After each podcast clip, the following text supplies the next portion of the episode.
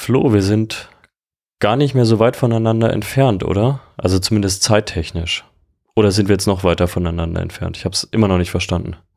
Ja, das ist eine sehr gute Frage. Ihr hattet mal wieder dieses komische Ding mit der Zeitumstellung, was ich seit fünf Jahren oder so schon nicht mehr hatte. Äh, gab es in Arizona nicht, gab's in, und gibt es hier auch nicht. Äh, ja, gute Frage. Ich glaube, es sind jetzt elf Stunden. Also du kannst mich eine Stunde theoretisch. Bei mir ist es jetzt äh, 9.20 Uhr morgens. Bei euch 8.20 Uhr ja, dann, abends. Dann, genau, dann sind wir jetzt näher. Dann sind wir jetzt ja. eine Stunde näher. Ja, Bin, oh, fühlt sich ja gleich ganz anders an. Ja, ja. ich werde im Januar wahrscheinlich mal ein paar Tage in Orlando sein. Da müssen wir auch mal aufnehmen. Da können wir nämlich mal zu einer, zu so einer ganz normalen Uhrzeit fast aufnehmen. Wir sind zwar dann immer noch ein paar Stunden voneinander entfernt, aber nicht mehr ganz genau. so lang. Nur sechs. Nur sechs genau. Stunden. nicht zwölf oder elf. Ja? Obwohl es es fast schwieriger macht, oder? Yep. Macht's auch. okay. ja, dann aus der Traum. Ähm, ja, wie geht's dir? Ja, gut soweit. Ich äh, durfte heute meine ganze Nachbarschaft schon beglücken heute Morgen. Und mhm. zwar hat es mir ein richtig gutes Buch empfohlen, ähm, das Buch von Avicii. Und da kamen sehr, sehr viele äh, Jugenderinnerungen, würde ich es fast nennen, hoch und habe mich an Radsportzeiten erinnert und, und äh, Partys und so und erstes Auto, Subwoofer im Auto und Bass und ich habe hier mhm. auch einen äh, 800 Watt Subwoofer, der sehr selten oh. benutzt oh. wird, aber auch noch aus der Zeit romantisch übergeblieben sozusagen oder auch mal wieder gekauft. Aber anyway, äh, da habe ich heute Morgen hier um 7.30 Uhr ähm, ein kleines bisschen Party zu Hause gemacht. Das ist schön an Amerika, da kann man Sonntagmorgen auch mal richtig einen rauslassen. Äh, die Nachbarn sind weit genug weg. Ja. ich mache immer noch, also in meiner Intervall-Playlist, wenn ich wirklich einen harten Intervall habe, dann ist da immer noch Avicii Levels äh, Radio Mix äh, ganz, oh, ganz oh, yeah. weit oben. Das hat auch so die perfekte Zeit für so ein, für so ein Kilometer-Intervall. Ähm, genau. So um die drei Minuten äh, bleibt die ganze Zeit hoch. Also ja, äh, also vielleicht auch da noch absolute Leseempfehlung. Ist natürlich leider, leider, leider Gottes ein Buch über Avicii und nicht von Avicii.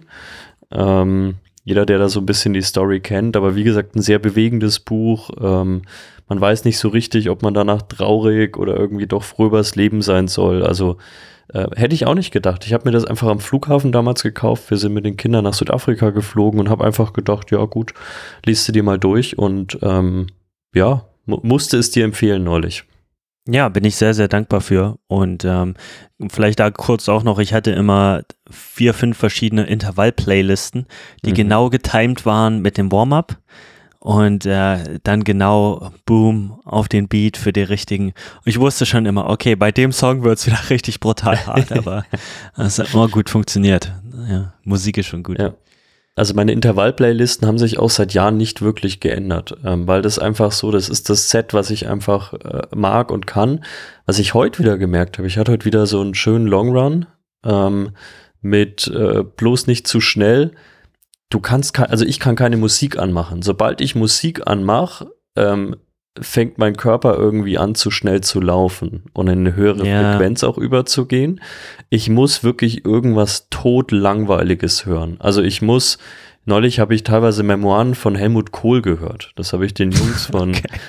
von den Pro Athletes am Dienstag bei der Leistungsdiagnostik gesagt. Aber das hält mich dann so Puls 130, ähm, auch mal über drei Stunden. Ne? Ähm, ja, also wie gesagt, ah, Memoiren ja. von Helmut Kohl, ähm, so für den deutschen Hörer, den wir ja hier überragenderweise noch haben, komisch. Ähm, einfach mal sowas hören, hilft. Also Hörbücher stimme ich dir zu. Äh, ich weiß nicht, ob es gleich dem Homo, also das ist schon Next Level. Da bin ich noch nicht ganz angekommen, aber so Hörbücher oder sowas in die Richtung, das ist schon gut. Wobei, wenn, wenn es so deine Frequenz ein bisschen beeinträchtigt, also in, im Positiven, dass hier nach oben geht, ist vielleicht auch nicht ganz so verkehrt. Also vielleicht, gibt ja diese Hörbücher, die, die so ein Musikintro haben. Vielleicht, weißt du, das Musikintro bringt die Frequenz so, die Cadence auf eine gute Cadence und dann. Ich, ich, ich habe so lange gebraucht, bis ich mit der Cadence, ich weiß noch, als wir angefangen haben, miteinander zu arbeiten, letztes Jahr, da war meine durchschnittliche Cadence gerne so bei 158 ähm, bei den langsamen Laufen. Wir sind mittlerweile stabil um die 170 und das ist yes. das, wo ich es wo ich's natürlich jetzt fühle. Ähm, ich habe mal eine ganz interessante, so eine Megastudie gelesen über Laufökonomie. Da geht es um die verschiedensten Dinge, die dazu beitragen. Werden wir heute sicherlich auch ein bisschen drüber reden. Und da wurde auch beschrieben, sobald es sich aufgezwungen wird, eine Lauftechnik, und darunter fällt auch Frequenz und zu sehr aufgezwungen wird, ähm, beeinflusst oder kann es eine Laufökonomie negativ beeinflussen. Ähm, und das ja. ist das, was ich merke, wenn ich zu viel mache und zu schnell mache meiner Lauftechnik, dann haut genau. es mir einfach nur retour voll in die Fresse. Und das ist das große Problem, dass da wie so oft viele zu viel zu schnell wollen und deshalb, also wenn zum Beispiel jemand kommt mit einer 155er und wir, du vielleicht dann denkst, 180 ist ideal, dann kannst du nicht von heute auf morgen das ändern. So muss dann halt auch Schritt für Schritt immer zum Beispiel in Fünfer-Schritten ist, ist eine gute Idee manchmal, sich dann hochzuarbeiten. Wobei, wenn man gleich am Anfang sowas hat wie, oh, ich, da ist was ganz Grobes in der Lauftechnik noch verkehrt. Dann kann auch mhm. mal relativ schnell gleich zehn, weißt du, ne, ein Zehner-Schritt gemacht werden, einfach nur durch eine kleine Korrektur. Aber dann der Rest ähm, eher in Fünfer-Schritten. Das ist so meine Erfahrung zumindestens. Ja. Und ich glaube auch, und das hat man mittlerweile, glaube ich, wissenschaftlich auch bemerkt, es gibt, es gibt nicht diesen idealen Wert bei diesen Dingen. Es gibt natürlich Regel, Werte, bei denen man sagt, nach denen sollte man sich ausrichten und jeder weiß, dass eine 180 beim Laufen besser ist als eine 150. Ähm, aber ich kenne Leute, die laufen relativ natürlich mit einer 180, für die funktioniert das sehr gut. Und die Frage ist auch mal, wie groß bist du? Wie funktionierst du allgemein genau. mechanisch? Das, das, deswegen, wir werden später auf ein paar dieser Dinge eingehen, glaube ich auch noch, weil die eine große Rolle natürlich spielen bei dem ganzen Thema Ökonomie.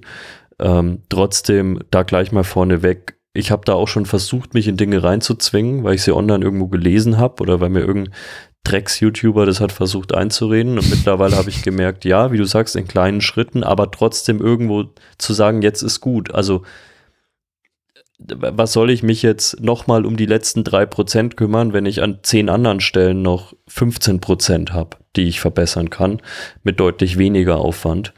Ähm, und wie gesagt, zum Beispiel bei, bei dem Thema bin ich echt, da bin ich stolz auf mich, weil das hat, boah, ich meine, wie lang bin ich mit der Frequenz gelaufen? Halt mein Leben lang, seit ich gelaufen bin. Ja. Und das waren halt auch nicht gerade nur zwei Jahre. Also ich mache den Sport ja durchaus schon ein bisschen länger. Ähm, und dass ich, ich hätte tatsächlich gedacht, sieht? dass es. Wie bitte? Wie man so schön an deiner Leistungsdiagnostik sieht. Da wird man noch drauf eingehen, ja. Ähm, aber wie gesagt, da, da, ich hätte tatsächlich gedacht, es braucht länger, dass ich meine Schrittfrequenz hochbekomme, insbesondere, dass ich es konsistent halte. Ähm, äh, das war mehr so meine große Angst mit, ich schaff's mal in dem einen Lauf, aber dann wahrscheinlich beim zweiten Lauf nicht mehr. Aber das ist mittlerweile einfach so im Hirn drin. Und das ist das, wo es hingehen muss bei diesen Dingen. Nicht, sich jetzt nicht aufzuzwingen und sich drüber zu ärgern, wenn es mal nicht funktioniert, sondern irgendwann ist es einfach drin und dann, dann hast du es auch wirklich geschafft mit solchen Themen. Erstmal. Richtig, langfristiges Denken, langfristiges Handeln und Planen ist da auch wieder äh, sehr gut angesagt. Ich habe das übrigens, ich habe jetzt neulich mal wieder die Homepage ein kleines bisschen überarbeitet und dachte mhm. mir auch so, was ist denn eigentlich ein gutes Ding, was mein Coaching beschreibt? Und da dachte ich so, naja, ganzheitlich schon, das wurde mir jetzt auch immer oft als Feedback gegeben von den Athleten, dass ich es ganzheitlich betrachte.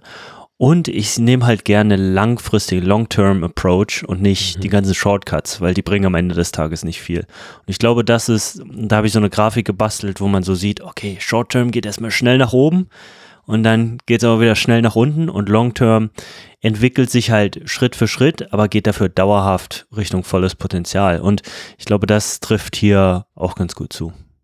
Ja, wir werden heute, wird schon ein paar Mal angekündigt über das ganze Thema. Ich hatte, wir hatten es auch auf Instagram angekündigt, hatten um Fragen gebeten. Da kamen tatsächlich auch sehr schöne Reihen. Die werden wir gegen Ende beantworten oder wenn es mal passt. Ich habe die hier vorliegen. Ähm, wir werden heute auch noch auf zwei andere Themen eingehen. A, so ein bisschen auf meine Leistungsdiagnostik, äh, die ich am Dienstag gemacht habe in Köln. Ähm, so ein bisschen als, ja, als Beispiel dafür, wie muss man mit so welchen Werten umgehen, an was kann man arbeiten, bei welchen, bei welchen Werten kann man eher sagen, die passen vielleicht jetzt auch schon und dann ganz klar das ganze Thema Saisonplanung darauf aufbauend. Wie plane ich so eine Saison? Muss ich so eine Saison überhaupt planen als Hobbysportler? Wir werden sicherlich auch mal so ein bisschen auf meine Rennen eingehen, nicht weil euch das unbedingt interessieren muss, sondern einfach mal, was haben wir uns bei so einer Saisonplanung von mir gedacht? Wie hat das ganze Thema Familie da vielleicht auch seinen Einfluss darauf, Job? Äh, wie lange kann man so eine Saison strecken? Und ich glaube einfach, das sind drei insgesamt mit den Fragen von euch sehr coole Themen, ähm, die ich auch das erste Mal jetzt so richtig strategisch versuche anzugehen, ähm, weil ich einfach gemerkt habe, ich brauch's. Ich kann nicht mhm. weiter ähm, total Freestyle machen, wie ich das früher vielleicht gemacht habe, ohne Familie oder sonst was. Das haut jetzt nicht mehr hin. Ähm, ich brauche da mehr Planung, mehr Struktur und ja, von dem her hast du Bock. Ja, ich habe äh, richtig Bock. Ist eigentlich eins meiner Lieblingsthemen, weil das ja, ist oft schwierig, das mit Athleten so direkt zusammenzumachen, weil ja schon irgendwie immer noch was dazwischen kommt. Und äh, also ich bin großer Fan davon, auch zu planen, aber halt nicht zu hart zu planen, sondern realistisch. Also genau dieses Gespräch zu haben. Und, und viele Hobbyathleten versteifen sich oft zu sehr auf ein Rennen, was ja auch verständlich ist. Im Triathlon mhm. wird oft sehr viel Geld gezahlt für ein Rennen. Ja. Und dann wird natürlich eher das Leben umhergebrochen als andersrum. Und, und das, das sorgt für Probleme teilweise. Also naja, ich freue mich sehr auf das Thema und ähm, gerade Saisonplanung ist sehr, sehr spannend, gerade auch im aktuellen Zeitraum. Ich habe dir am Dienstag war es, glaube ich, noch am Bahnhof stehend, als ich nach äh, Köln gefahren bin, habe ich dir, glaube ich, noch ein Video geschickt ähm, von der UFC äh, Ultimate Fighting, ähm, also wirklich MMA äh, von der Pressekonferenz. Und es soll heute gar nicht um MMA gehen. Ich bin großer MMA-Fan. Das wird man besonders, wenn man Kinder hat, die gerne um 4 Uhr ungefähr aufstehen. Dann kann man sich nämlich sonntags ähm, schön live diese Events reinziehen und wird pünktlich zu den Hauptkämpfen im Normalfall wach, wenn man den Fernseher anmacht. Ähm, und das Kind ist zum Glück noch so jung, dass es diese ganzen Kämpfe noch nicht so, hoffentlich als Kampf, ich weiß es nicht. ähm, aber ich denke mal. Ähm, und es soll heute gar nicht, wie gesagt, um MMA gehen. Da gab es aber, finde ich, einen ganz ähm, interessanten Punkt, den ich dir geschickt habe. Und ich würde ihn gerne mal auch für die Hörerinnen und Hörer abspielen. Wahrscheinlich kommen wir in irgendwelche Copyright-Probleme, aber naja.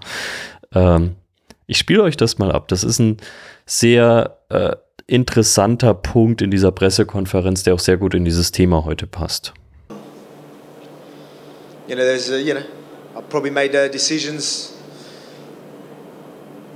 you know, I could have made better decisions in, uh, but you know, again, like he's not somebody you should be taking a, a short notice with, but uh, I needed it. Again, uh, obviously, a lot of people will say it's for the money and all that, um, but it, you know, it was, it was much more than that. Like you know, I mean, it, it is hard.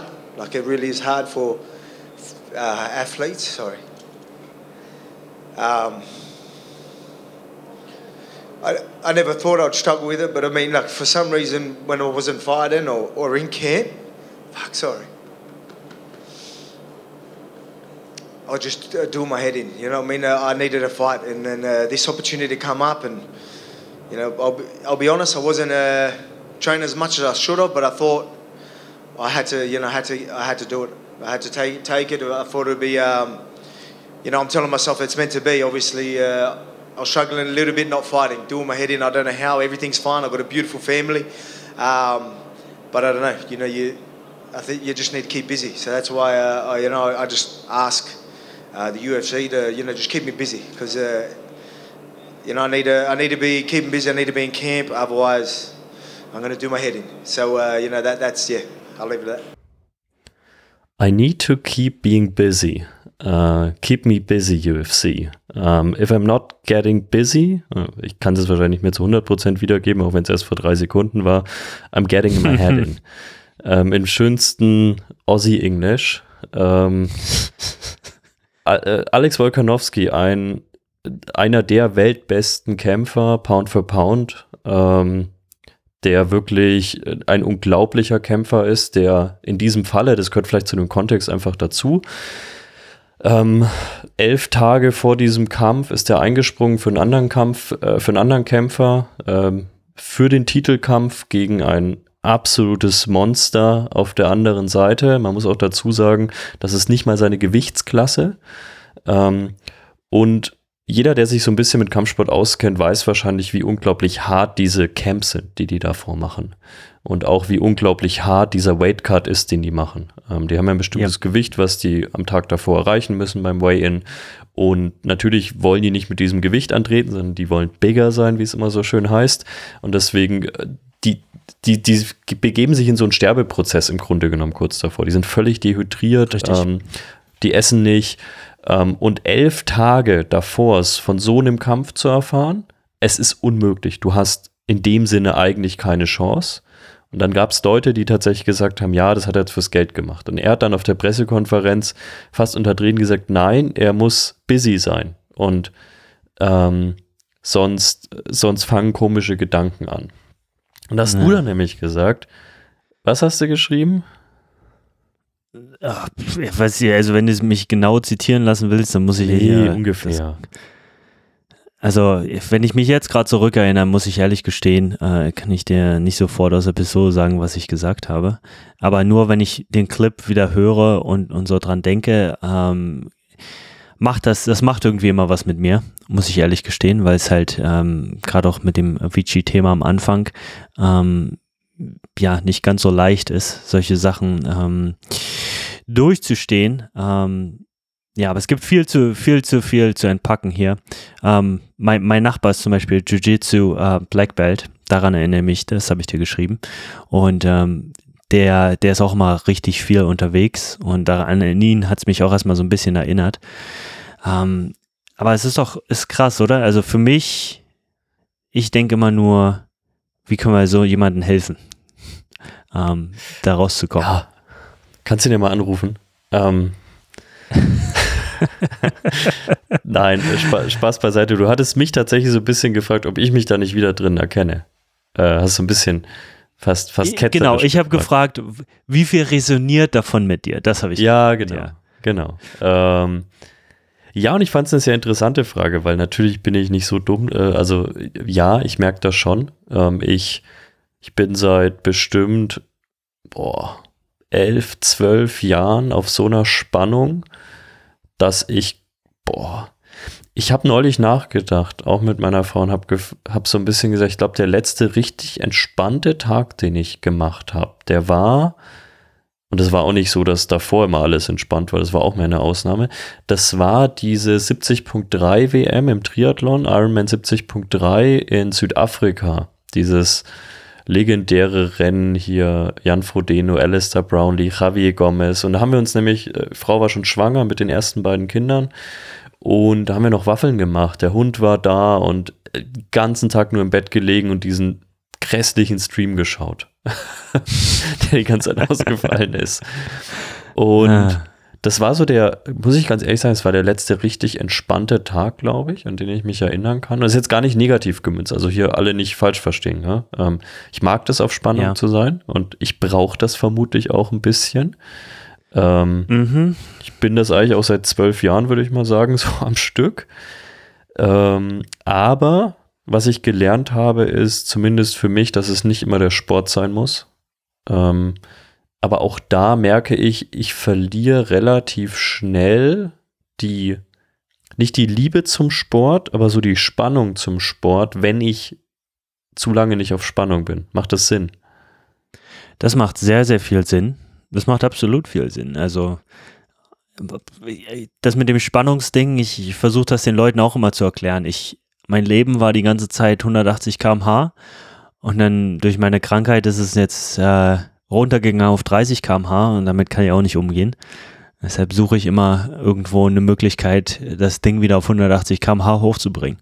Und ähm, bei dir, denke ich, ist das eine ähnliche Situation.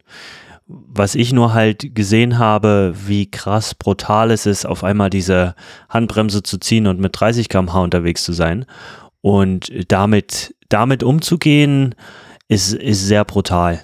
Also, äh, sehr brutal. Und davor habe ich halt, muss ich gestehen, selber persönlich immer ein bisschen Angst vor diesem Gefühl, weil das halt äh, sehr nah an der Klippe steht. Und wenn ich dann Leute sehe, die ich sehr mag und Athleten von mir und, und wie deine Situation jetzt, denke ich mir, okay, ich weiß, dass du, dass du sehr gut unterwegs bist und trotzdem habe ich da auch manchmal kleines bisschen Sorgen und, und habe dann das natürlich auch im Hinterkopf, wenn ich dir bestimmte Sachen aufschreibe oder bestimmte Sachen sage und halt auch jetzt zum Beispiel in der Jahresplanung ähm, denke ich an solche Sachen auch immer ein kleines bisschen mit.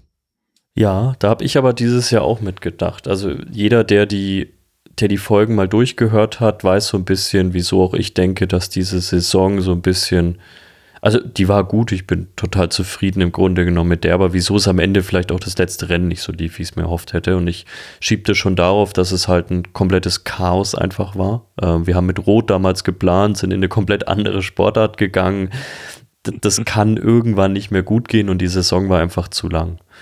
Ähm, und das war, glaube ich, so unsere erste große Lehre daraus. Ich kriege eine längere geplante Saison zumindest nicht in meinem Leben unter, ohne dass ich bei 180 km/h so die Traktion verliere. Ich kann gut mit 180 km/h fahren, aber der Untergrund muss griffig sein, ich muss gute Reifen drauf haben und wenn das nicht der Fall ist, dann kommst du halt ins Schwimmen und das kam wir so gegen Ende körperlich, besonders aber ich glaube mehr mental. Ich glaube, das Körperliche war im Rahmen. Ähm, und deswegen haben wir, glaube ich, ganz klar gesagt, wir machen das viel pointierter, die Saison.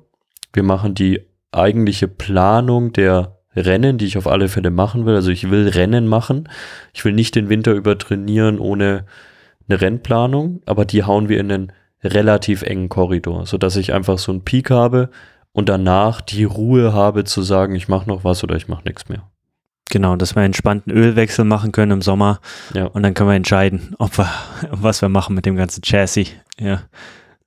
Genau, und das, das war eben dieses Jahr, war noch so diese eine Sache offen und ich glaube, das ist einfach was anderes. Ähm, oder ob du halt sagst, wie ich es von anderen Leuten kenne, mit ich mache mein großes Peak-Rennen nochmal, das, worauf ich mich vorbereitet habe und danach, wenn ich noch Bock habe, irgendwas aus Fun zu machen, dann mache ich das noch. Wenn ich es nicht machen will, dann mache ich es eben nicht. Und dieses ganze Thema Saisonplanung hat ja jetzt seinen Auftakt gefunden im Grunde genommen. Training hat man ja schon wieder gemacht, auch ein strukturiertes Training, aber ich war bei der Leistungsdiagnostik bei den lieben Menschen von Pro Athletes in Köln, was ich auch weiterhin sehr empfehlen kann, da hinzugehen. Wollen wir ein bisschen über die Ergebnisse sprechen, um dann den Bogen dahin zu spannen, woran wir arbeiten wollen? Sehr gern. Vielleicht da auch gleich nochmal, ich bin sehr, sehr großer Fan von diesen Daten und ich denke, es ist wichtig, dass wir, dass wir Anhaltspunkte haben und, und regelmäßig testen in der Saison, um schwarz auf weiß zu sehen, wo wir sind. Und sicherlich auch im Amateurbereich hatten wir ja schon mal das Thema, ja, es gibt andere Sachen, die wichtiger sind, aber wenn wir halt wirklich mit einem gewissen ja, wir, wir schon mit einer gewissen High Performance unterwegs sind zu einem gewissen Grad. Ich würde bei dir, bei deinen Werten jetzt schon von einer gewissen Performance reden wollen, ohne Druck zu verursachen, aber einfach auf einem gewissen Niveau sind wir unterwegs. Und da denke ich schon, dass es gerade auch mit dem zusätzlichen Stress, den du hast in deinem Leben, ähm, wichtig, dass wir da ein bisschen gezielter rangehen. Anyway, ich sehe das nicht als, hey, das sind die Daten, da muss ich dich reindrücken, sondern was ich eigentlich gern sehe, ist, dass wir hier gemeinsam auf einer Seite sitzen, zusammen, Robert und ich, und auf der anderen Seite des Tisches sitzen die Daten und die gucken uns an. Und wir beide zusammen finden jetzt in der Diskussion, okay, wie gehen wir, also Teamwork makes the dream work. Wir als Team gucken uns die Daten an und sagen, okay, wie, wie agieren wir damit am besten und was machen wir draus? Was passt für dich? Was denkst du? So handhabe ich das eigentlich gern. So entsteht nämlich auch nicht, oh, der Coach hat gesagt, sondern, ah, das ist eine Teamentscheidung und deshalb machen wir das auch, um, um einfach gegenseitig da dieses Verständnis zu haben. Genau. Ähm, gehen wir gleich mal rein. Also ja, einer der signifikanten Sachen. Okay, ja. Vielleicht noch ganz kurz, nur für die Hörer, die sowas noch nicht mitgemacht haben, mag das vielleicht auch ganz interessant sein, was wir da überhaupt ganz konkret gemacht haben, glaube ich. Ähm, ich glaube und hoffe, dass das auch noch nicht jeder vier Leistungsdiagnostiken gemacht hat und wie du schon gesagt hast, auch nicht machen muss.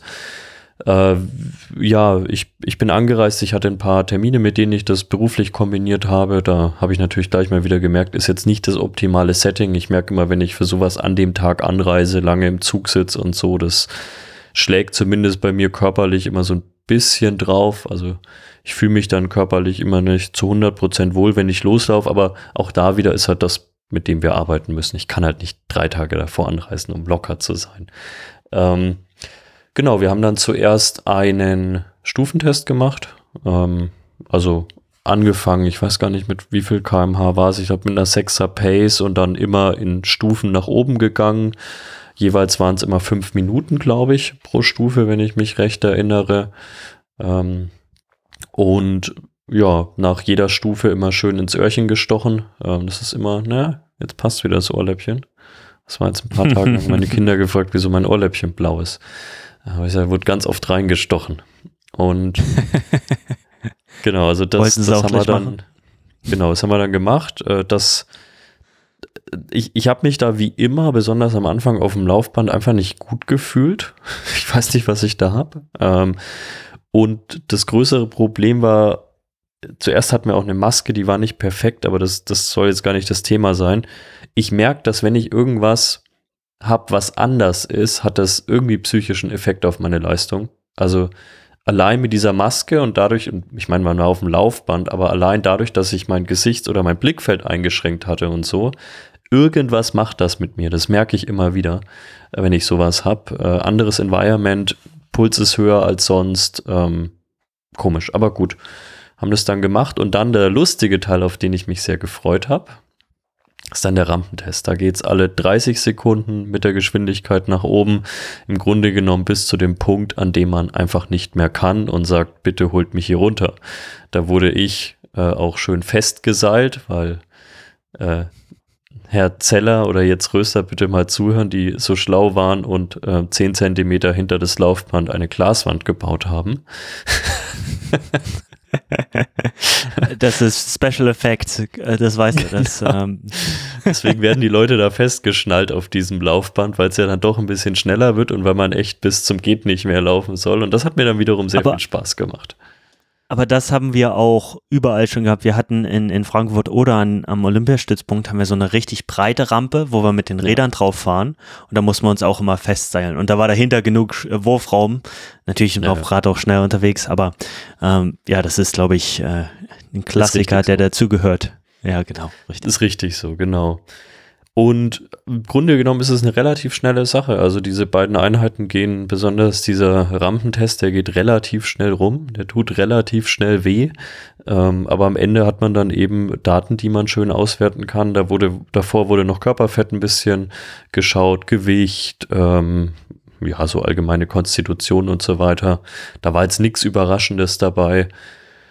Und dann können wir jetzt eigentlich schon in die Werte gehen, die, wo ich dir ja schon gesagt habe, bis auf einen Wert relativ erwartbar für mich waren.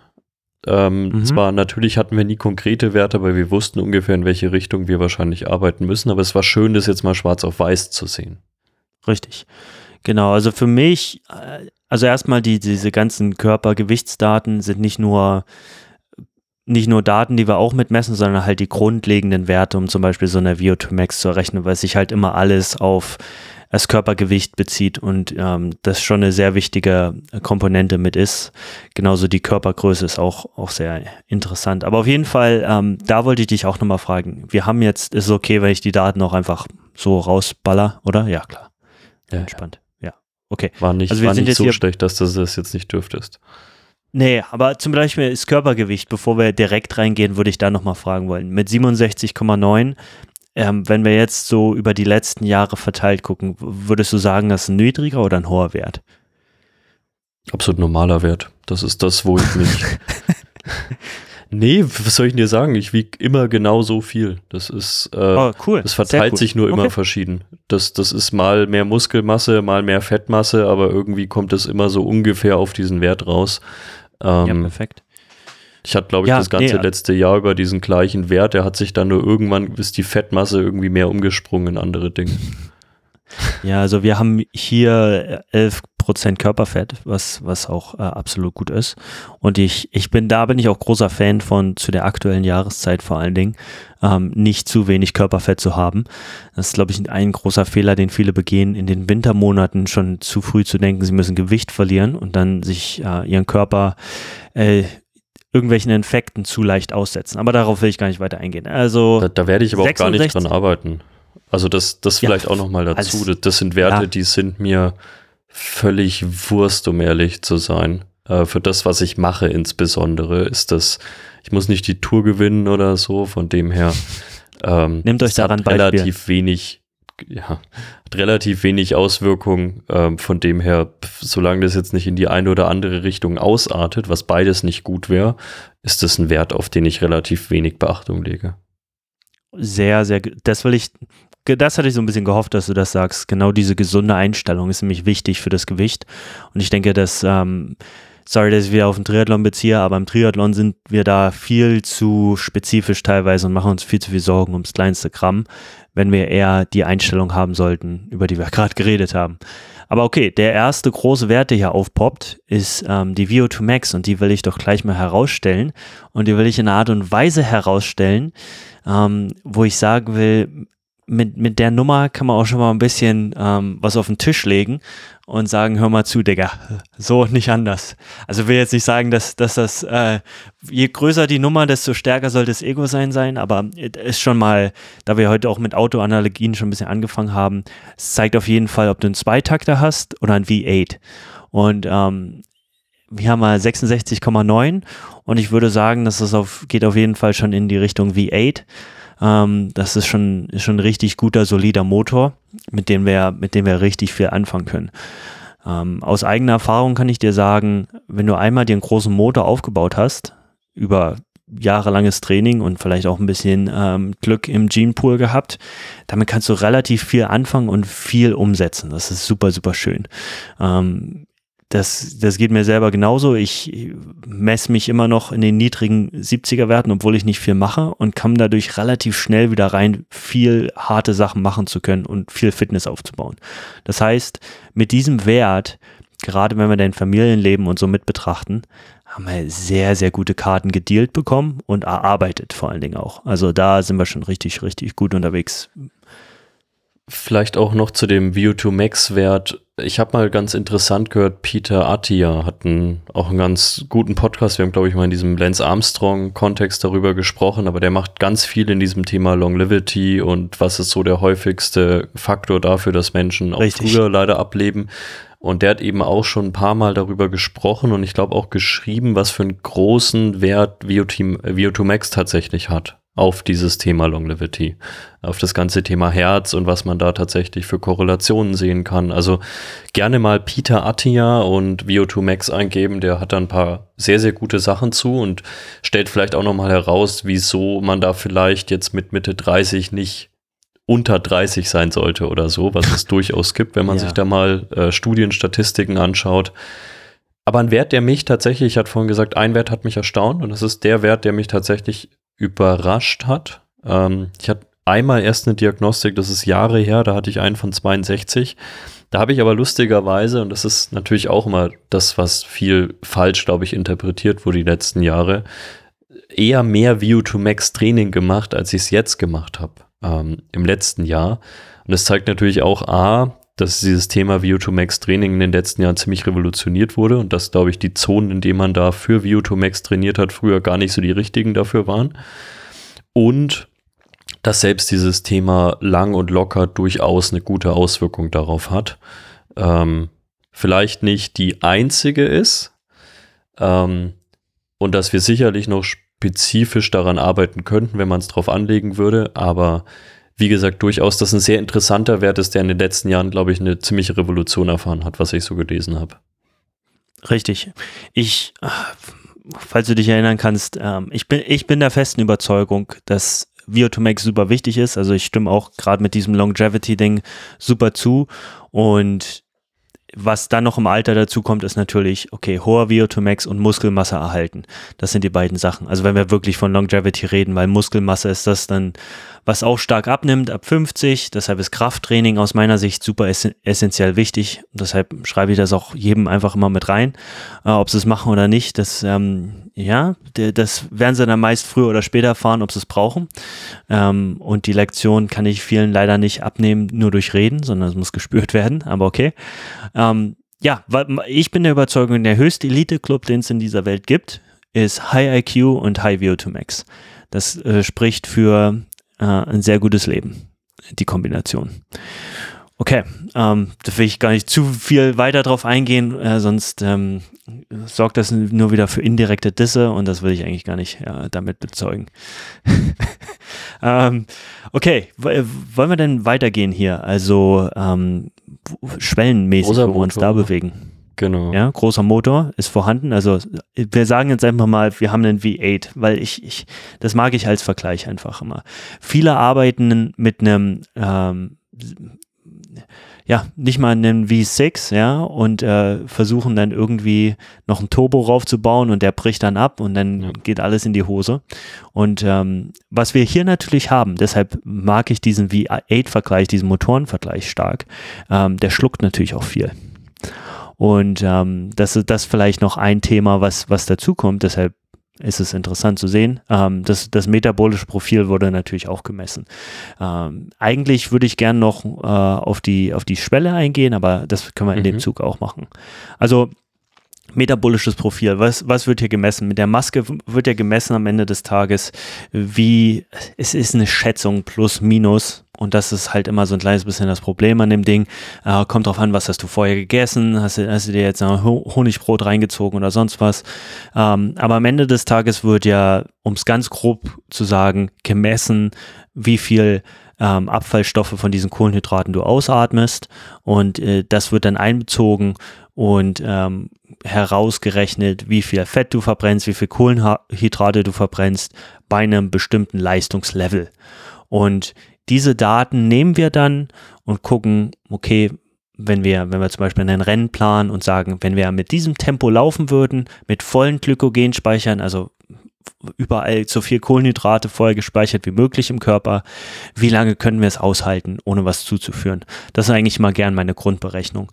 Und dann gehen wir rein und gucken, okay, wie viel müssten wir zuführen an Kohlenhydraten, um hier sauber durch das Rennen durchzukommen, ohne hinten raus einen Leistungsabfall so stark zu haben, dass wir bonken, äh, grau gehen, wie auch immer man es bei euch nennt. Genau, und da, da bin ich immer, ähm, ja, wir nennen das hier so schön Substratverbrauch. Ähm, was verbrauchen wir? Wie setzt sich die Leistung zusammen? Ich, ich tue mich mal ein kleines bisschen schwer mit diesen Werten, da die halt tagesformabhängig sind. Ähm, mittlerweile bin ich fast darüber übergegangen, die eher zu simulieren. Und da habe ich auch diesen, zum Beispiel auf dem Rad diesen Performance Calculator äh, gebaut, den Performance Analyzer, kostenlos auf der conendurance.com Homepage. Und da wird das rausgerechnet. Das kommt oft fast ein bisschen näher ran als diese Tageswerte, weil das die Tageswerte halt Punkte sind, die nach oben und unten ein kleines bisschen abweichen können und wir eigentlich diesen Mittelwert haben wollen und, und gucken, wo wir da hinkommen. Aber lange Rede, ähm, kleines bisschen Sinn auch dahinter, aber das, das ist einer der interessanten Sachen, die ich mir hier mal gern angucke. Das ist hier noch relativ hoch, wo ich sage, okay, glaube ich, bin, bin ich nicht ganz überzeugt, dass das vielleicht unbedingt 100% richtig ist, will ich ein bisschen anfeiten, aber Aber die Richtung wenn wir zum Beispiel, stimmt. die, die Richtung stimmt schon, richtig, bloß minus. Aber guck mal, wenn wir hier zum Beispiel, also es gibt ja verschiedene Laktat-Thresholds auch. Es gibt ähm, den ersten Threshold und den zweiten Threshold, dann gibt es diese ganzen Zonen dazwischen. Mhm. Ähm, dann gibt es auch jeder, jeder größere Coach, jeder Master Coach entwirft seine eigenen Zonen. Ich, ich finde, da ist leider über die, die letzten Jahrzehnte so viel Chaos entstanden in diesen ganzen Dingern, dass es mich ein bisschen aufregt. Aber wir haben zwei Punkte, die eigentlich interessant sind. Und zwar der erste, wo sich die Atmung ein bisschen ändert, wo du auf einmal nicht mehr durch die Nase atmen kannst. Und dann eigentlich der Punkt, wo sich so viel Laktat aufbaut, dass wir es nicht gleich wieder zurück benutzen können und stabilisieren können. Und dieser zweite Punkt, dieser LT2, ähm, den haben wir hier, ähm, ja, das, das Laktatgleichgewicht und den haben wir hier bei ungefähr 15,3 kmh, was äh, ein 3,55er Minuten pro Kilometer Pace ist, was ich ähm, eigentlich als eine ganz gute Schwelle ansehe. Das, das lässt Das sich auf kommt jeden aber, Fall glaube ich, sehen. auch ganz gut hin, wenn man sich das mal Ja. so anschaut, was ich, wenn wir mal Schwellenläufe gemacht haben, kommt es, glaube ich, ganz gut hin. Ähm, wie gesagt, man kann über Einzelwerte, besonders in diesem metabolischen Profil, glaube ich, streiten, weil die sind einfach zickig. Ähm, aber ich glaube an sich, die, diese Grundrichtungen, die wir da bekommen haben, auch mit der Schwelle, das, das kommt ganz gut hin. Ja, genau, das sehe ich genauso. Also mir fällt es halt einfach ein kleines bisschen schwer, ähm, wenn ich mir überlege, dass wir hier fast 260, äh, sogar fast noch mehr, äh, naja, gut, 266 oder 270 Gramm in der Stunde an Kohlenhydraten verbrauchen. Ähm, das ist schon richtig viel. Und wenn wir zum Beispiel nur einen Speicher haben von, ähm, ja, 700 oder 750, dann äh, wird es irgendwann ziemlich relativ schnell eng. Aber wie gesagt, das sind die Werte, die lassen wir erstmal außen vor. Das haut ja auch und, und da muss man vielleicht auch immer so ein bisschen den Leuten sagen, Common Sense.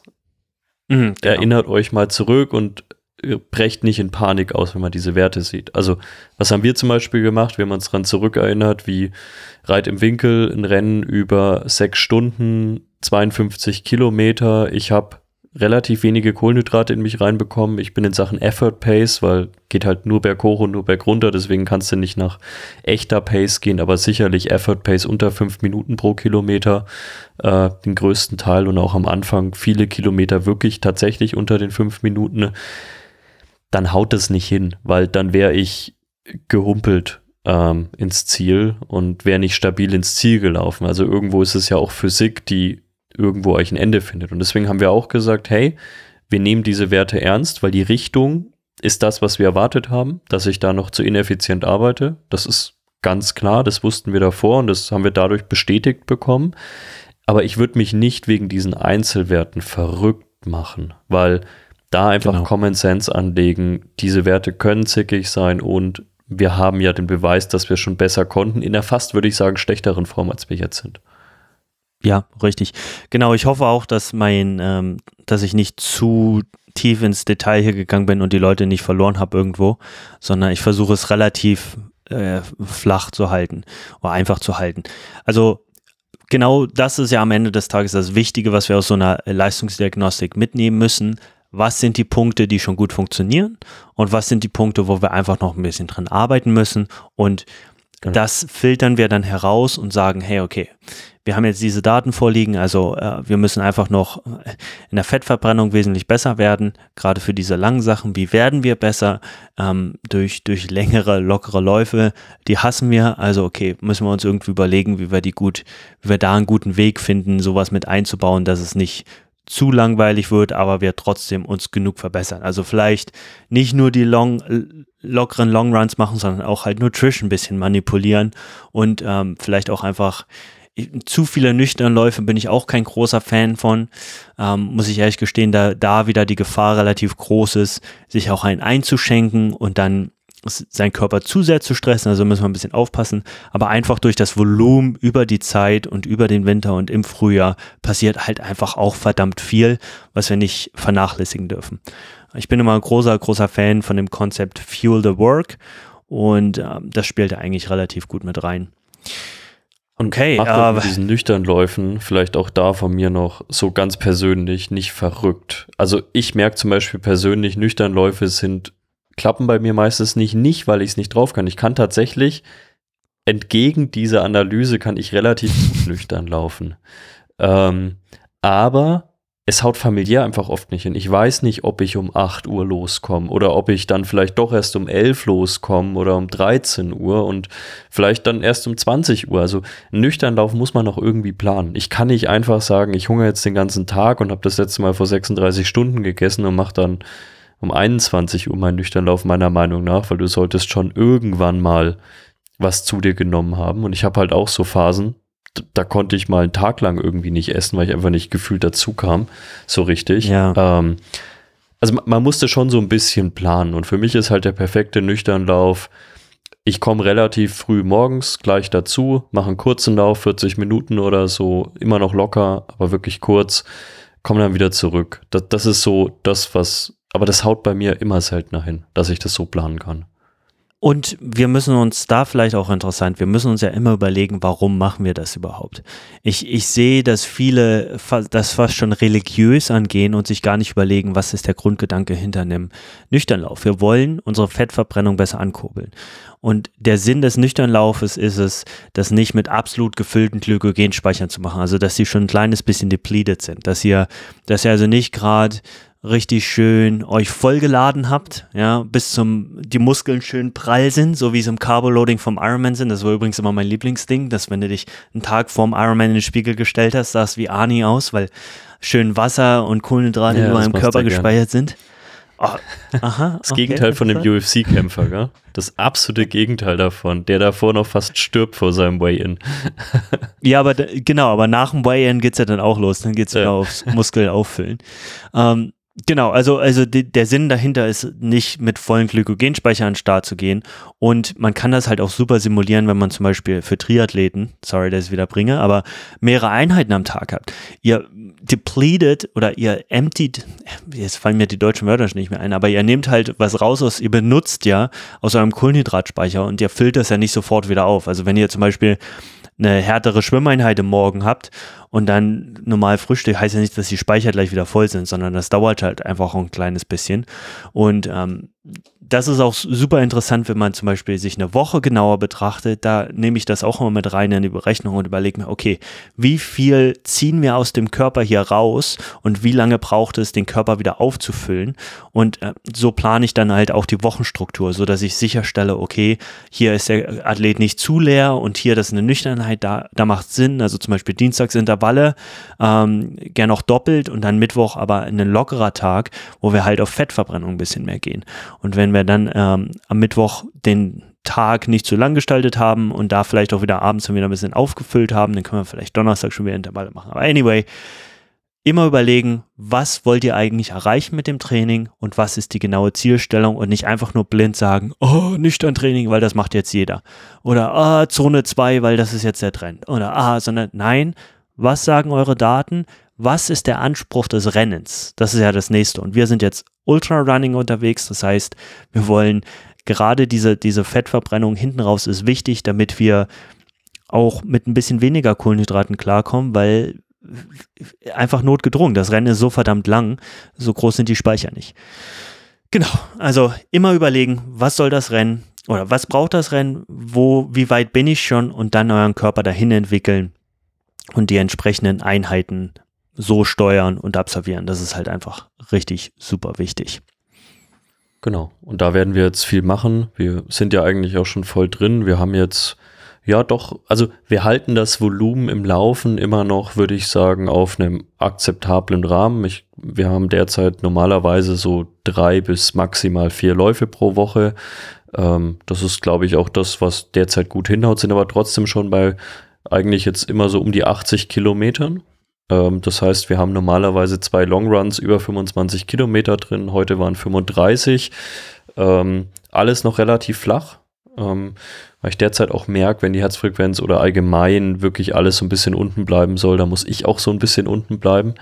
Äh, wir werden jetzt aber natürlich auch, und ähm, das ist der, der nächste Punkt, den wir in dem Test natürlich nicht abgebildet haben, ähm, mehr spezifisches Training tatsächlich auch einbauen müssen. Also wirklich mehr am Berg. Das ging letztes Jahr einfach nicht, weil es nicht geplant war, dass wir das machen.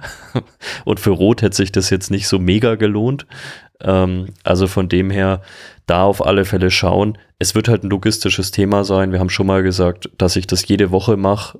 Das wird nicht hinhauen. Der längste Berg, den ich hier habe, der, das sind so drei Minuten. Aber wenn ich wirklich was Längeres brauche, dann ist das einfach ein massiver Fahraufwand. Und da werden wir einfach schauen, dass wenn ich mal Meetings in München habe und eh eine Nacht in München bin, dass ich runter zum Tegernsee fahre, dass ich mal wirklich 20 Minuten, 30 Minuten Anstiege habe, wo wir viel hiken einfach. Jetzt gar nicht mal rennen, ähm, sondern wirklich einfach diese Hike-Kilometer mit Stöcken reinbekommen. Und ja. auch da, es wird halt ein, wir machen Notlösung um diese Themen bleiben. Und das ist auch völlig legitim. Also ich hatte ich habe auch schon Leute kennengelernt, die haben sich dann mit diesem spezifischen Training irgendwie völlig verrückt gemacht und das hatte ich vielleicht auch schon, aber am Ende, es ist halt so, wie es ist. Deswegen, ich habe hier nicht die Berge vor der Haustür, ich kann nicht jede Woche und ich will auch nicht jede Woche in die Berge. Wir werden das so machen, wie es passt, aber das ist auch was, was wir im Winter neben diesem ganzen metabolischen System ganz klar noch ein bisschen schärfen wollen. Das Berghochlaufen hat ja schon sehr gut funktioniert dieses Jahr. Mir geht es tatsächlich mehr um das Bergunterlaufen, weil das war noch ein ziemlicher Kraus. Und ähm, da, da müssen wir tatsächlich noch deutlich oder muss ich noch deutlich, deutlich stärker werden. Ähm, gar nicht mal, weil ich schneller bergab rennen will, sondern weil ich ähm, komfortabler und selbstbewusster bergab laufen möchte. Das, auch das kostet mich massiv Kraft derzeit noch, die Berge runterzulaufen und zwar auf einer psychischen Ebene. Und ich finde, das laugt teilweise mehr aus als das körperliche. Ähm, ist, wenn du weißt, du kannst ich merke immer, es läuft eine ganze Zeit gut, bis dann der erste Ausrutscher, dann kommt der zweite Ausrutscher und dann hm. intensiviert sich das natürlich und nimmt so eine Abwärtsspirale ganz schnell ein und dann bist du irgendwann komplett unsicher und hast gar kein Tempo mehr drauf und gehst dann an Stellen, die du eigentlich rennen könntest und das ist einfach meiner Meinung nach bei mir eine Gewöhnungssache. Desto häufiger ja. ich diese technischen Abstiege runterrenne, desto selbstbewusster werde ich das machen. Ich werde da nie der Technikgott werden, ähm, aber zumindest ja, wenn man hier jetzt mal Kilian Jornet bei YouTube Downhill eingibt und sich mal diese Videos anschaut, das ist völlig bekloppt. Völlig ja. bekloppt und aber einfach, dass ich da mit einem guten Selbstbewusstsein oben auf dem Gipfel stehen kann, die Stöcke einparke und einfach weiß, wenn es normal läuft, komme ich jetzt einfach gut runter. Und auf dieses Level möchte ich im Winter kommen. Das ist aber wirklich eine Gewöhnungssache des spezifischen Trainings. Ja, also da ist vielleicht ein ganz guter Überleitungspunkt, um halt, was können wir aus dieser Diagnostik rausnehmen für die Saison. Und was ich sehr gern mache als, als klassisches Startsymbol und natürlich Triathlon da auch wieder prädestiniert für mit den verschiedenen Sportarten, aber wirklich erstmal die, die ganze Technik nochmal angucken und, und die Grundlage angucken da beziehe ich mich jetzt hier auch ein kleines bisschen auf die Laufökonomie. Wir haben ja natürlich schon darüber geredet, dass wir deine Cadence definitiv äh, stark verbessert haben, was auch für eine bessere Lauftechnik sorgt aus meiner Sicht. Und ich denke, jetzt ein wichtiger weiterer Schritt, gerade für dieses Ultrarunning, ist halt auch bergauf, bergab laufen, also da mit den technischen Umständen gut umzugehen. Und das packe ich sehr, sehr gern in, in, diese, in diese Anfangszeit mit rein. Wenn vielleicht das Volumen noch nicht so hoch ist, wie später sein wird, obwohl es schon relativ hoch ist, was natürlich auch so ein kleines bisschen daran liegt, dass ähm, ja, wir, wir schon nicht die kürzesten Rennen vor uns haben. Ja, also alles relativ zu sehen immer. Und genau, also erst ganz, ganz grob gesagt, wir wollen erstmal die Technik richtig drauf haben.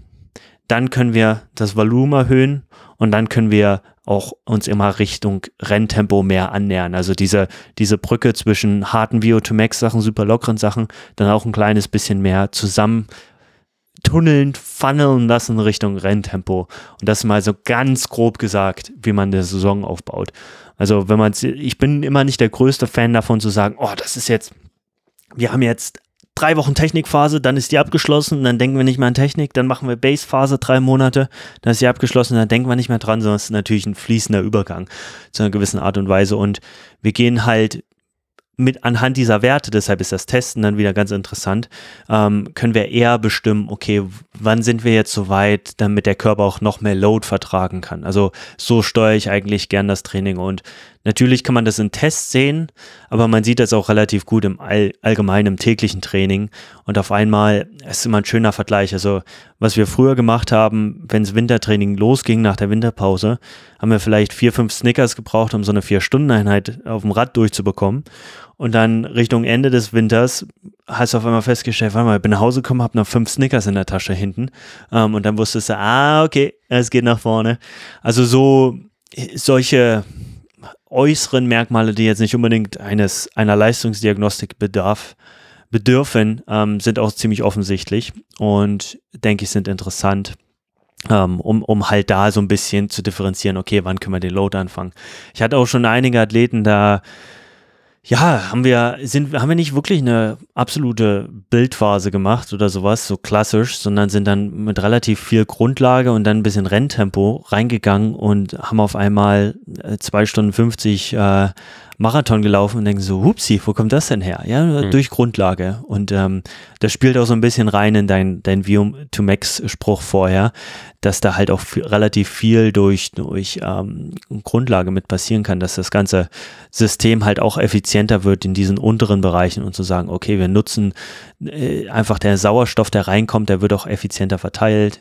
Ähm, ja, was da unter der Haube passiert, wie gesagt, äh, will ich jetzt gar nicht zu sehr drauf eingehen, um die Leute nicht zu langweilen, aber also, Technik ist im ersten wichtig und eine Grundlagenphase. was ich dann auch gern mache, ist gucken, was sind die Rennen und dann da, davon rückwärts planen. Also vielleicht, ähm, genau, können wir, können wir uns das äh, auch ein kleines bisschen angucken jetzt, was für Genau, Rennen auf ja. dem Programm stehen.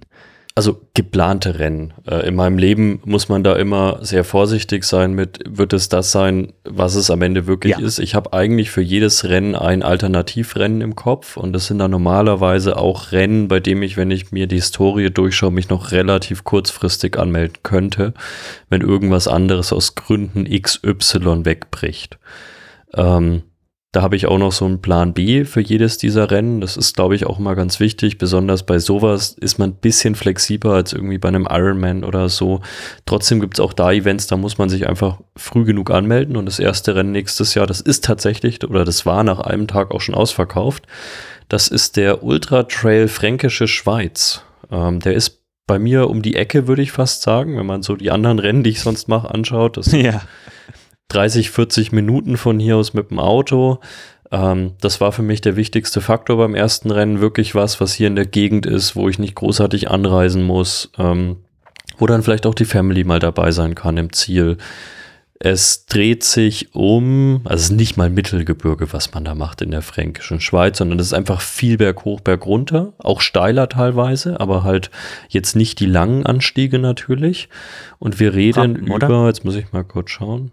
Ja, viele Rampen, genau. Ähm, nicht super technisch, aber jetzt auch nicht untechnisch. Auch da, das, das war so das Profil, was ich gesucht habe. Noch besser, dass das tatsächlich in der direkten Umgebung war. Wir reden über 66 Kilometer und 2760 Höhenmeter. Und das Ganze wird am, ich glaube, 20., 22. April stattfinden. Also für die Trail-Saison ein relativ frühes Rennen tatsächlich. Ähm, Im Hochgebirge findet da noch relativ wenig statt, weil du natürlich oft einfach noch Schnee hast zu der Ja. Zeit. Klar, logisch. Und mit diesem Rennen haben eigentlich, eigentlich ist das für mich jetzt so rein profiltechnisch das perfekte erste Rennen. Es ist in der Gegend, es ist nicht zu hart, es ist nicht zu groß. Ähm, es ist, glaube ich, ein Rennen, wenn man sich die reinen Fakten anschaut, mit dem man einfach gut reinkommen kann. Ähm, ohne dass man da jetzt irgendwie schon auf seinem Peak sein müsste. Und natürlich auch, es ist eine Strecke, die ich im Winter trainieren kann. Nicht, dass ich jetzt wissen muss, wie gehe ich da in die Kurve rein, wie das irgendwelche norwegischen Triathleten äh, vor Olympia immer machen oder so unter Drohnen fliegen lassen, sondern einfach das Profil üben kann. Ähm, ich kann auf die Ja. Strecke gehen, ich kann diese Runde einfach mal laufen und kann schauen, wo kann ich pushen und wo muss ich vielleicht auch eher rausnehmen. Und das ist auch noch so ein ganz netter Faktor einfach. Richtig. Okay, das war ähm, unser erstes Ding. Dann kommen wir, kommen wir zum zweiten geplanten.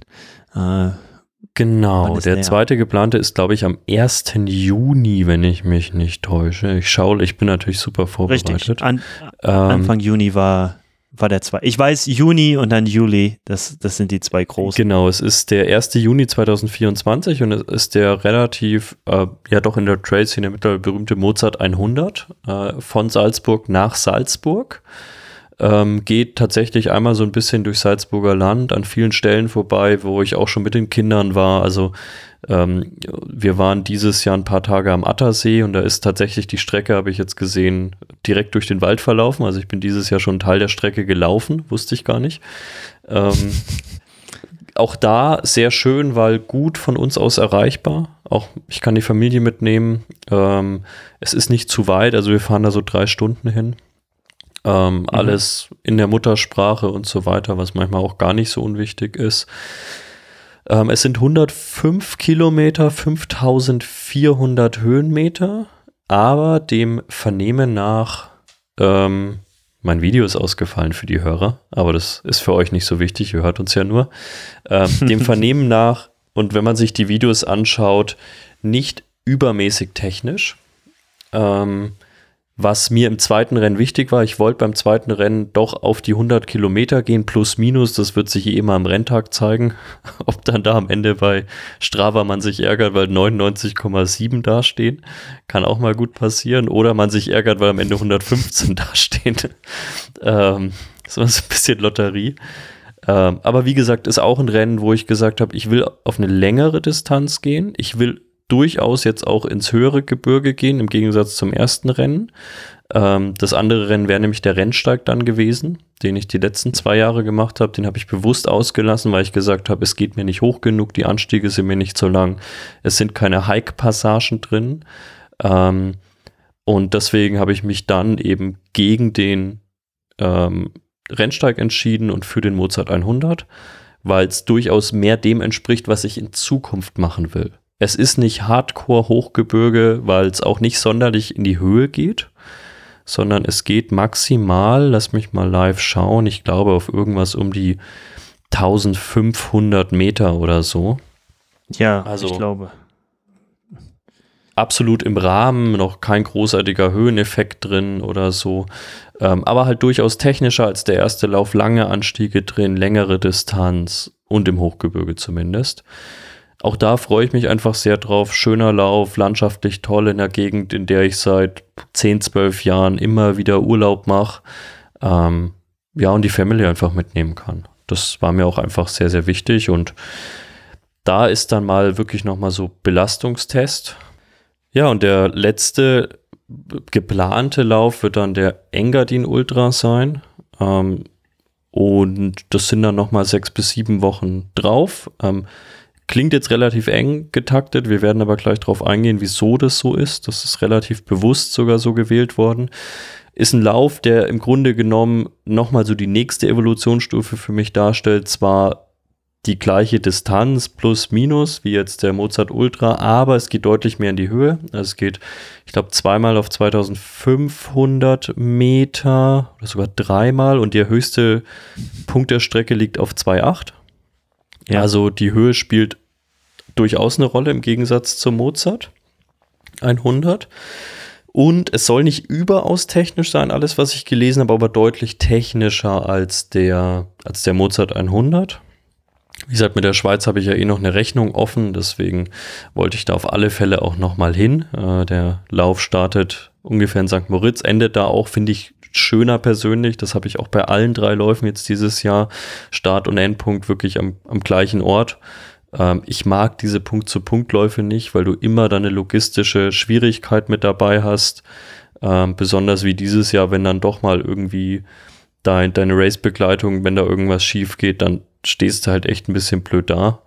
Äh, von dem her auch da wirklich nochmal eine Komponente, auf die ich bewusst geachtet habe. Ich wollte dieses Jahr nur ähm, wirklich Rundkurse machen und keinen Punkt-zu-Punkt-Lauf ganz bewusst. Ähm, ist, mag man lächerlich finden, ist eine psychische Komponente bei mir. Ähm, ich komme damit viel besser klar. Ja. Ähm, und ja, das, das wird dann so das Hauptrennen sein und zwar am, wo war es denn? 15. glaube ich, 15. Juli. Na, am 19. Nee, sogar später ist es am Oh, ich, ich liebe Ausdauer-Event-Websites. Das sind wirklich die schrecklichsten Websites auf der ganzen Welt. Du findest nie das, was du brauchst. Es ist immer schlimm formatiert. 19 Schriftarten, 19. Juli ist es. Warum habe ich mir 15. aufgeschrieben? Meine Güte. Zum Glück haben wir noch ein paar Monate. Weiß ich nicht. Um, du bist ja drin. Ja. Ähm, 19. Juli, genau. Und das, das wird dann eigentlich so renntechnisch, hoffentlich, wenn es denn so abläuft, wie wir es geplant haben, das weiß man ja nie, der Abschluss der offiziell geplanten Rennsaison sein. Ja, vielleicht noch ein paar Gedanken meinerseits dazu, die ich mir davor gemacht hatte. Wie gesagt, ich wollte es logisch aufbauen, ich wollte in den Distanzen hochgehen, ich wollte, dass jedes Rennen ein bisschen technischer wird. Ich wollte im Grunde genommen, dass jedes Mal eine Schwierigkeit Geschwindigkeitskomponente pro Rennen dazukommt. Beim ersten Rennen haben wir kein Hochgebirge und keine zu lange Strecke. Beim zweiten Rennen haben wir eine lange Strecke, Hochgebirge, aber noch keine Höhe und nicht die zu große Technik. Beim dritten Rennen haben wir eigentlich alles kombiniert. Und so habe ich mir das aufgebaut erstmal. Grundsätzlich, wie ich die Rennen ausgewählt habe. Wie gesagt, ich habe auch so ein bisschen geschaut, wie einfach komme ich da hin. Ist es ein Rundkurs? Ähm, das waren so logistische Dinge. Und ähm, ich habe dieses ganze Thema UTMB, was ich eigentlich als Ziel hatte, da in Richtung Qualifikation zu gehen, eigentlich komplett außen vor gelassen. Die einzigen Running Stones, die ich bekomme, sind jetzt bei Mozart. Aber es war mir dann irgendwann auch Wurst, ähm, weil es teilweise Rennen gibt. Ich wollte den, ich, ja, ich wollte eigentlich den Eiger machen, den Eiger mhm. Ultra. Ähm, die verlangen aber einen UTMB-Index. Und das wäre halt so ein bisschen Henne-Ei-Problem gewesen. Also ich hätte mich jetzt nicht Ja, in der klar. Lotterie anmelden können. Ähm, ja, aber äh, komisch, dass da der gleiche Owner wie bei Iron Man dahinter steht und dass es auf einmal so komische Dinge gibt. naja, andere Kritik. ähm, aber ist ja Ja, wahrscheinlich mein berechtigte aber. Berechtigt, aus meiner Sicht. Genau. Ähm, Schön Vendor-Log wieder drauf, Henne-Ei, naja, sollen sie machen, was sie wollen. Jetzt gehe ich halt beim Engadin Ultra laufen. Mit 199 anderen Verrückten. Und auch das finde ich eigentlich schön, dieses kleinere Rennen zu haben. Ähm, du hast nicht gleich wieder irgendwo wie bei jedem UTMB-Rennen mittlerweile sofort Stau am ersten Anstieg oder so und musst deswegen ein bisschen zu, zu schnell loslaufen. Also ich, ich freue mich total drauf auf diese drei Rennen, wenn es denn alles so stattfindet, wie ich es geplant habe. Das weiß man nie, das ist jetzt gar nicht negativ gemünzt, aber das wird sich zeigen einfach, wie es läuft, familiär und auch trainingstechnisch. Ja, was denkst du darüber? Wir müssen Ich- ja bald schon zum Ende kommen. Ja, ach ja, stimmt ja. Zeitrestriktion und so. Ähm, ja, ich, ich finde die Planung cool und ich finde auch den, den logischen Gedanken dahinter mal schön. Am Ende des Tages, wenn ich nicht mit einem Profi zusammenarbeite, wo es darum geht, wie können wir eine Saison so strukturieren, dass wir, keine Ahnung, die meisten WM-Punkte generieren oder uns qualifizieren, um Rennen X zu machen, ist natürlich vor allen Dingen wichtig in der Planung, dass jemand Bock hat auf einen Wettkampf. Und das da, das ist eine riesengroße Komponente dann. Also da shiftet sich so ein bisschen ähm, das Goal-Setting. Und ich denke, es ist auch falsch, wenn man sich als Amateur hinstellt und wie ein Profi plant. Da geht das Schönste am Sport eigentlich verloren. Deshalb, ich finde es cool, wie du das aufgebaut hast, geplant hast. Die, die Logik dahinter ist schön. Und mir gefällt es auch, dass das erste Rennen relativ zu Hause ist. Natürlich überlege ich mir dann auch so, okay, falls äh, beim Mozart irgendwas schief geht und du sagst, oh, es ist doch viel technischer und ich mag das nicht so, dann haben wir mal noch sechs Wochen, um entweder technisch richtig gut zu werden, was bei an dem Punkt schon funktionieren sollte, oder um Der ist nicht wieder ein technisch, bisschen Ruhe. das kann ich, ich, also ich kenne viele der Streckenpunkte. Ja, okay, ähm, gut. Das, der der Ich- ist wenig technisch. Was, was ich sagen wollte, wir haben einen Fail-Safe drin, dass wir noch genug Zeit haben dann ähm, zum Engadin. Also alles cool. Also e- either way, denke ich, ist alles entspannt. Äh, wenn wir jetzt zurückrechnen würden, okay, wie strukturieren wir so eine Saison, wenn, weil es gibt immer viele, hey Flo, wann, wann ist Base, wann ist Bild, wann ist Peak? Ich muss ganz genau wissen, ansonsten drehe ich frei. Und ähm, da würde ich halt sagen, dass wir Ende Oktober bis, bis Ende Februar auf jeden Fall uns mehr Richtung Base bewegen, ähm, da den Fokus drauf setzen, ähm, dann ein bisschen mehr in Bild reingehen ab, ab März ähm, und nicht, nicht vor Mitte, Ende Mai eigentlich dran denken, dass wir, dass wir Rennschärfe reinbekommen. Aber wie gesagt, das wird sich halt auch so ein bisschen zeigen, wie dein Körper reagiert, was, was die Family macht.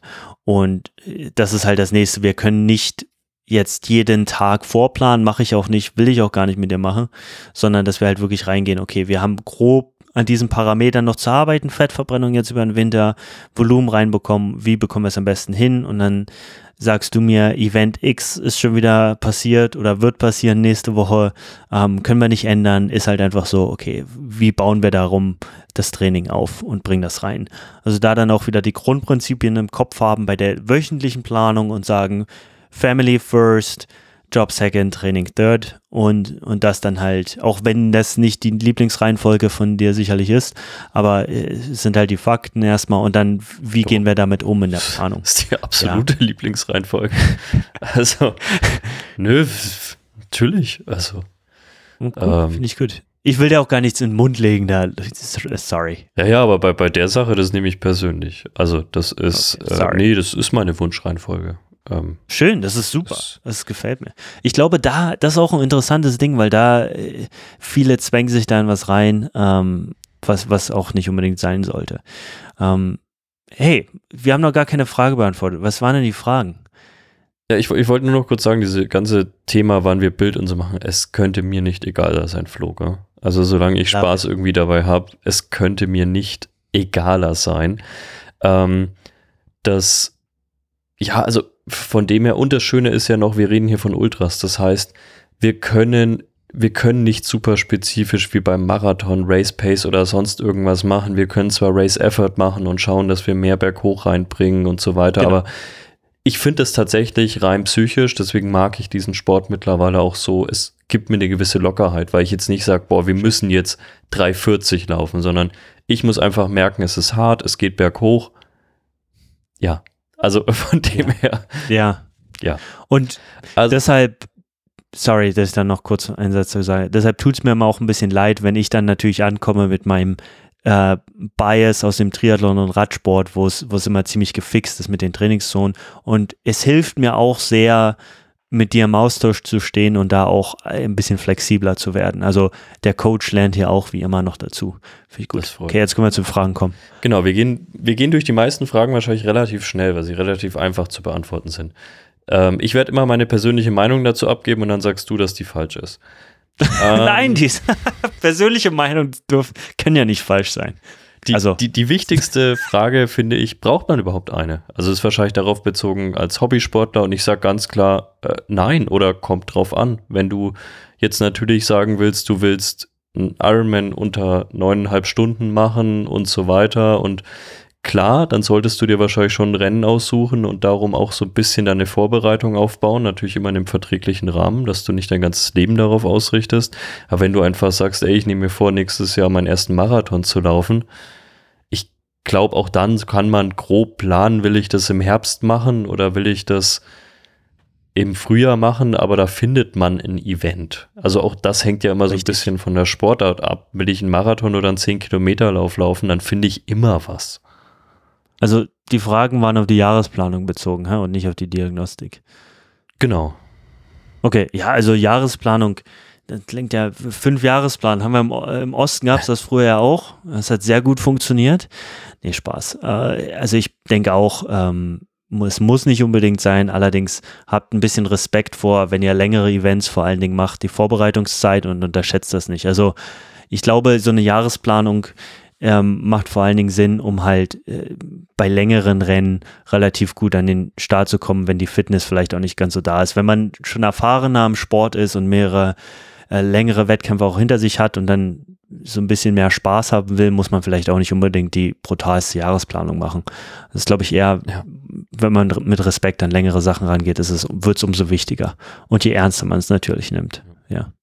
Ja, und bei, bei mir natürlich spielt diese Ernsthaftigkeit Grund eine Rolle. Der größere Grund ist aber einfach familiäre Gründe. Also ich will einfach nicht, dass ich jetzt meiner Family dann zwei Monate davor sage, ey, ich gehe jetzt gefühlt ins Trainingscamp, weil ich habe da ein Rennen gesehen, sondern ich will einfach, dass wir konkret wissen, wo können wir vielleicht auch einen Urlaub drumherum machen, äh, welches Rennen können wir auch dafür nutzen, dass wir danach noch eine Woche vor Ort bleiben.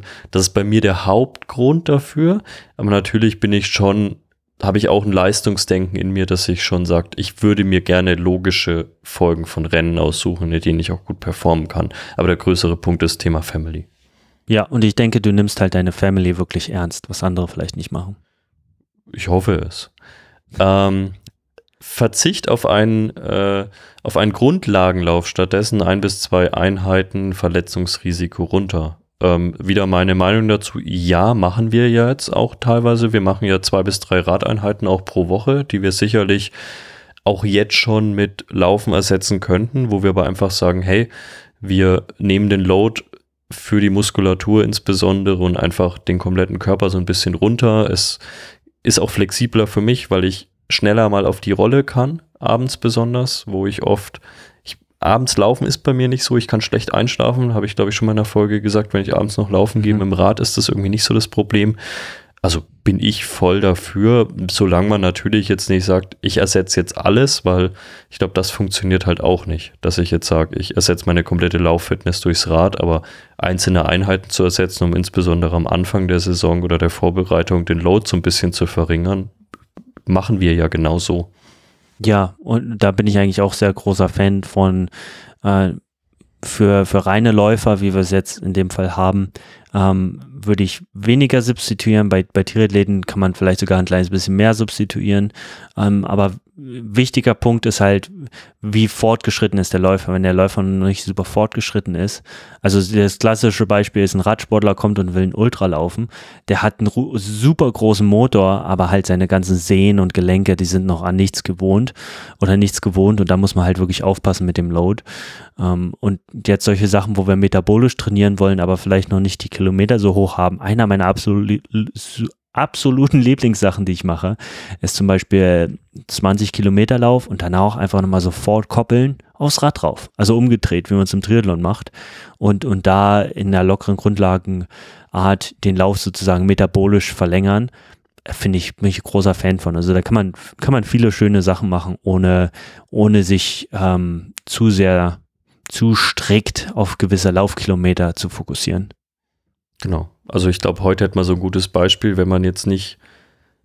Ich, ich habe eine gewisse Lauferfahrung. Ähm, sicherlich wäre es für andere jetzt nicht sinnvoll, in der dritten Woche der Vorbereitung schon 35 Kilometer zu machen äh, an dem Sonntag, die natürlich sehr locker waren. Ähm, und dann könnte man zum Beispiel sagen, und das hätten wir zum Beispiel ehrlicherweise auch gemacht, das war nur einfach logistisch heute nicht möglich, deswegen ähm, haben wir halt gesagt, die 35 Kilometer gehen trotzdem, wir machen sie locker, sonst hätten wir vielleicht die zweite Hälfte lieber auf dem Rad gemacht. Ja, genau, gute, gute Antwort.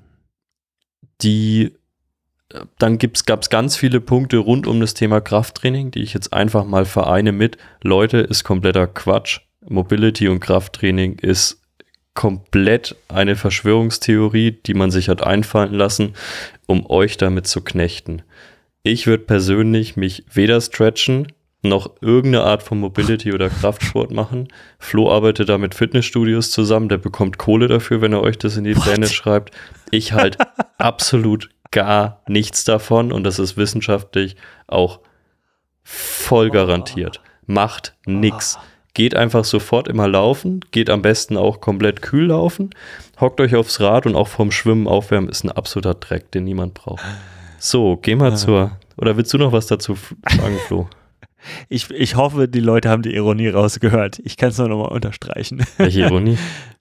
Oh, Digga, come on. Heute willst du es aber von mir wissen. Also, ähm, habe ich ja vorhin schon eigentlich angekündigt oder gesagt gehabt, äh, Krafttraining, denke ich, ist absolut wichtig und ähm, ja, man sollte es natürlich auch sportartenspezifisch machen und äh, die Bewegungskette, die genutzt wird, stärken und nicht nur einfach blind links irgendwo äh, Bizep Curls machen, bis bis T-Shirt platzt und dann aber äh, die wichtigen Muskelgruppen ignorieren. Das wäre schade. Ähm, Oh, dude, da hast du mir aber gerade ein Geschenk. Da, ich hab, das, das tut immer noch ein bisschen weh. Ja, das. Wahnsinn.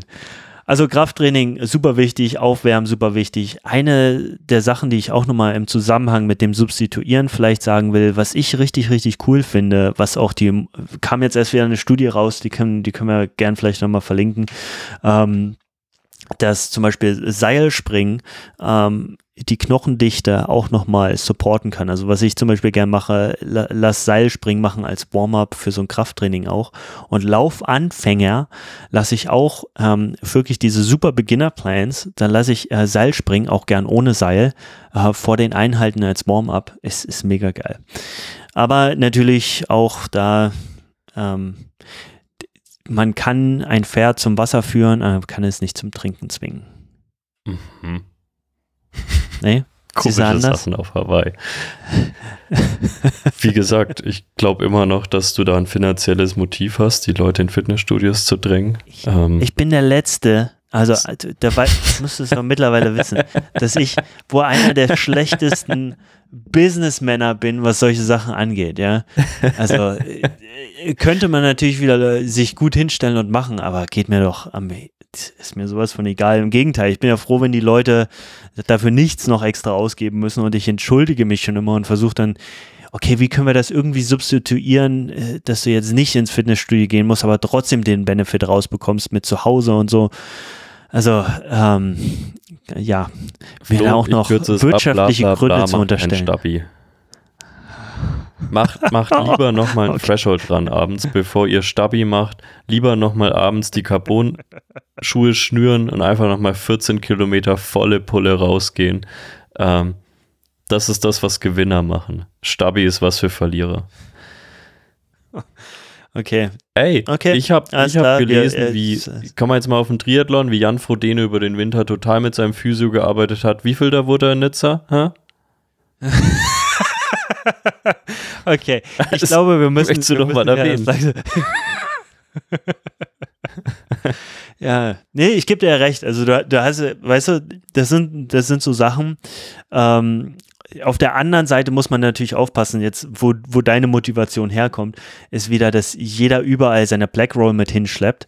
Äh, ich will ja keinen speziell ansprechen, der hier alles vergessen hat in Kona, aber ähm, dass es natürlich im Triathlon dann auch gerade wieder übertrieben wird und in eine Richtung geht, wo es, wo es nicht gesund ist. Also man muss schon gesundes Mittelmaß finden und ich bin großer Fan davon, egal was du sagst, Robert, ich bin großer Fan davon, ähm, Krafttraining mit einzubauen. Ich habe hier ein schönes Poster von Arnold über dem Bett hängen, mich auch täglich motiviert bin, da schön zu pumpen, Digga. Pumpen, Digga. Das musste machen. Ich glaube, wir haben es für heute. Jetzt artet es in Quatsch aus. ähm, Richtig. ja, ich mache jetzt, ich mache jetzt mal Mobility für heute, Flo. Ähm, ich leg mich aufs Ja. Sofa und lese Ja, ein warte, Buch. Massagepistole. Massagepistole auch noch. Warte, guck mal hier. Hört man das? Ja, ja, Merrick, Oh, ja. Massagepistole. Die benutze ich auch. Okay. Also so ja, Wellness-Faktor von Stabi. Kannst mir Sauna in deine Pläne mal schreiben. ähm, hättest du ein Rennen, wo das auf jeden Fall ähm, ein Hitze, also so Kona oder sowas, da wird auf jeden Fall ein schönes Hitzeprotokoll vorher durchgeführt. Da können wir gerne Sauna, Saunagänger leben länger. Ja. Schweiz wird es auch 2,8 richtig oder? warm. Ähm, also ich weiß noch, als mir mal hier schön Physio verschrieben wurde, vor ein paar Jahren. Dann bin ich zum Physio gegangen, so ein richtiger Sportphysio, der war richtig motiviert, hat gesagt, ja, wir machen jetzt Personal Training und wir schauen, dass du deine Mobility-Sachen richtig in den Griff bekommst. Dann habe ich gesagt, also erstmal zahle ich hier und ich will massiert werden. Und dann haben wir das auch genauso acht Wochen lang durchgezogen. Das war die beste Zeit körperlich meines Lebens. Ähm, dieser Mensch war acht Wochen lang frustriert, weil das sein berufliches Ziel war, mehr diese Dinge zu machen im Leistungssport, Mobility und so weiter. Und er durfte Ja. mich acht Wochen lang am Stück massieren. Jede Ich- Woche ich finde das- du, und deshalb habe ich das vorhin auch so mit Absicht gesagt. Ähm, und ich erkenne mich da oft in dir wieder. Ich glaube, die Leute, die mich gecoacht hatten, hatten da auch nicht immer Freude mit vielleicht, weil ich doch sehr meinen eigenen Kopf hatte und den hast du auch, was ja gut ist. Und ähm, man muss halt, oder ich als Coach kann mich jetzt halt nicht hinstellen und sagen, so machst du das, my way oder highway, so funktioniert es einfach nicht. Und da kann man, kann ich machen, was ich will, das, das wird nicht das sein, worauf du, was bei dir funktioniert. Aber ich denke schon, dass, wie gesagt, diese Art und Weise, wo wir uns zusammen auf eine Seite stellen und gucken, was ist auf der anderen Seite, wie können wir das am besten tackeln, ganz gut funktioniert. Und ich werde dir natürlich ähm, nicht irgendwas vorschreiben und dann Middle Finger in the air, I don't care. Ähm, pff, sondern, okay, was, was macht dir Spaß, was bekommen wir hin und, und was macht Sinn und dann, ja, das wird schon. Also wir sind auf einem guten Weg und ähm, macht echt, echt Spaß mit dir zusammenzuarbeiten, weil es halt auch mich immer mal wieder fordert auf eine andere Art und Weise, dass du nicht einfach sagst, ja, okay, okay, sondern dass du halt mich ein bisschen challenged und das, das mag ich. Also ähm, heißt es nicht, dass jeder meiner Athleten an, andauernd äh, mir irgendeinen Mist erzählen soll, dass das Krafttraining nichts bringt. Dann äh, gibt's, lade ich einmal meine Studien-Shotgun und äh, ähm, zitiere da 30 Studien und schieß die rüber, ist kein Thema. Aber ähm, weiß ich, bringt bei dir nichts. Dann machst du, duckst dich kurz ab. Nö, ich hau das mit dem, mit dem Bolli zurück. Richtig. So, cool. ich bin müde, ich hau mich hin, ich bin seit 3 Uhr wach, weil mein Sohn sich eingebildet hat, mit Boah. der Zeitumstellung noch früher aufzustehen als sonst. Yes. Ähm, von dem her, ich hau mich hin. Yes, danke für deine Zeit, danke fürs Zuhören. Wir freuen uns immer sehr über die ganzen ähm, Bewertungen bei Spotify, damit ich das auch mal Die sage guten. und du nicht immer damit sagst. Die guten, genau. Wir haben schon festgestellt, unsere Hater haben uns auch gefunden. Nee, Spaß. Ähm, Ja, es Genau. liegt niemals an der Qualität, immer nur an persönlichen Dingen. Logisch, wir sind die Besten, weißt du doch. Ego immer schön hochhalten, ähm, nicht auf andere hören und oh Gott, heute wird es richtig schlimm hier hinten raus. Also ihr wisst, nicht mal alles so ernst nehmen, Spaß haben draußen und ähm, bleibt gesund, Leute. Danke fürs Zuhören. Ciao. Ciao. So.